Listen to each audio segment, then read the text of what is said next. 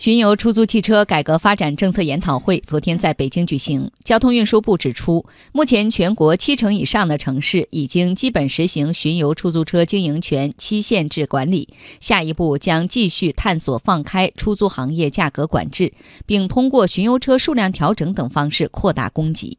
同时，交通运输部将研究破解巡游车份子钱改革难题。来听央广记者杜西蒙报道。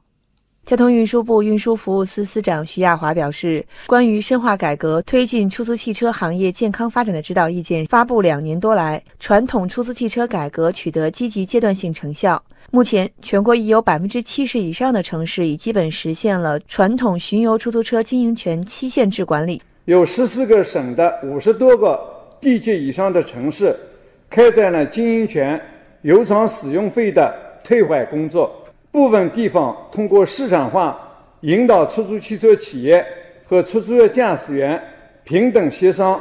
合理确定并动态调整出租汽车承包费或定额。部分城市推行电子支付。和车载终端升级改造，但与会代表也表示，出租行业服务质量与百姓实际出行需求仍不相称。交通运输部公路科学研究院公路交通发展研究中心主任于明远说：“由于传统巡游出租车改革涉及多方利益调整，矛盾仍然突出。在经营权退出机制等方面，各地还普遍存在经营权到期后难以回收的情况，存在经营权、车辆产权关系模糊等问题。”所以导致矛盾纠纷不断，在部分已经实现经营权无偿有期限使用的城市，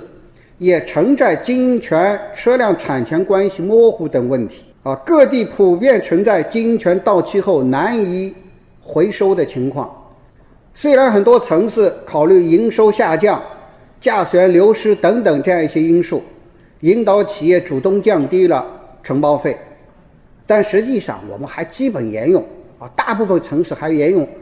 承包经营的份子钱的这样一种老的思路。相比网约车这样一种更加风险共担这样一种方式，那我们显然是落后了。徐亚华说：“下一步，交通部门将继续按照改革要求，加快推进巡游出租车经营权无偿有期限改革，同时要着重破解份子钱等改革难题，探索实行巡游车的政府指导价，建立常态化的出租车用价的评估和调整机制，鼓励巡游车企业